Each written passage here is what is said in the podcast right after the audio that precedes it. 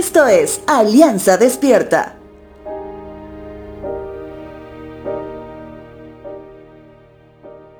En el libro de números en el Antiguo Testamento podemos encontrar un escenario muy interesante, ya que cuando el pueblo de Dios debía moverse, había una señal muy clara.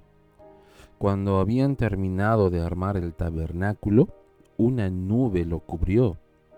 La apariencia de nube solo quedaba en el día, ya que en la tarde noche hasta el día siguiente se convertía en una columna de fuego, que dicho sea de paso, les proveía de luz, pero también se convertía en un símbolo de protección.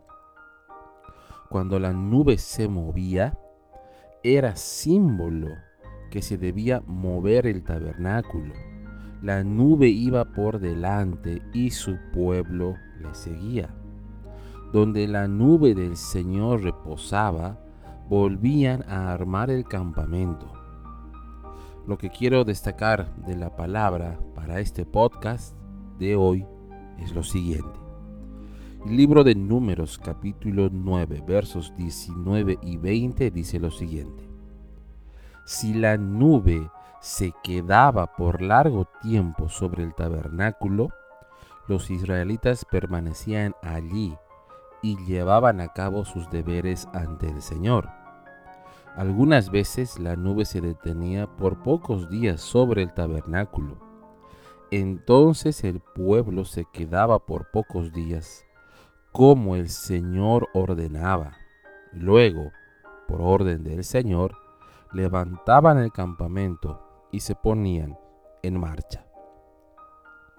A lo largo de nuestra vida nos moveremos muchas veces por estudios, por el trabajo, por la familia o por el mismo servicio a la iglesia. Pero debemos recordar dónde debe reposar nuestra confianza cuando debamos levantar el campamento y tomar un nuevo rumbo.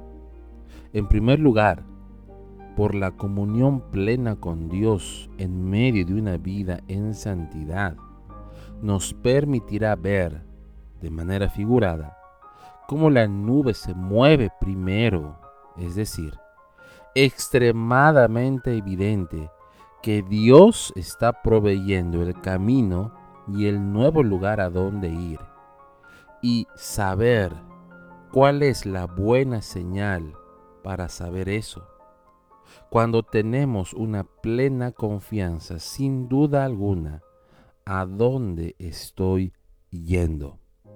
Recuerda, si Dios no va adelante, es posiblemente que estemos siguiendo una sombra de la suma de nuestras decisiones equivocadas. Trabaja en una plena comunión con Dios y cada paso que debas dar será seguro y confiable para tu vida, para tu familia, que dará gloria y honra a nuestro Dios Santo.